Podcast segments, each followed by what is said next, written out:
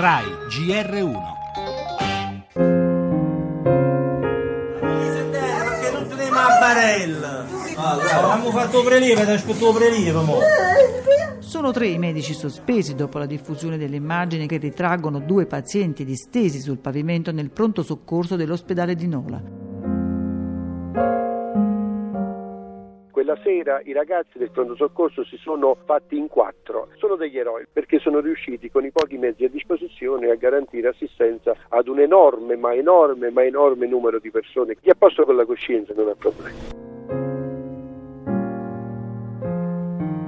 c'è stato un accesso smoderato al nostro pronto soccorso, sono venuti anche dalla provincia di Avellino e si è cercato di far fronte, però chiaramente non era quello il modo per affrontare un'emergenza.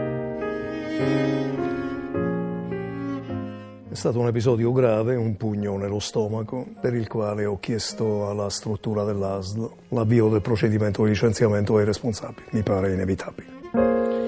Un caso di malasanità o una storia di eroismo? La vicenda dell'ospedale di Nola con le immagini dei pazienti sdraiati per terra sulle coperte sono un pugno nello stomaco, come ha detto il governatore della Campania De Luca che ha proposto il licenziamento dei responsabili della struttura che per ora ha spiegato Antonietta Costantini, manager della Est Napoli 3 Sud, sono stati sospesi per 30 giorni in attesa di chiarire che cosa effettivamente sia successo al pronto soccorso di Nola nella notte tra il 7 e l'8 gennaio. Quelle immagini sono brutte, non c'è dubbio, lo ammette anche il direttore sanitario Andrea De Stefano, ma com'è possibile che l'ospedale di Nola con pochi mezzi e 107 posti letto sia la struttura di riferimento pubblica in una zona abitata da quasi 600.000 persone?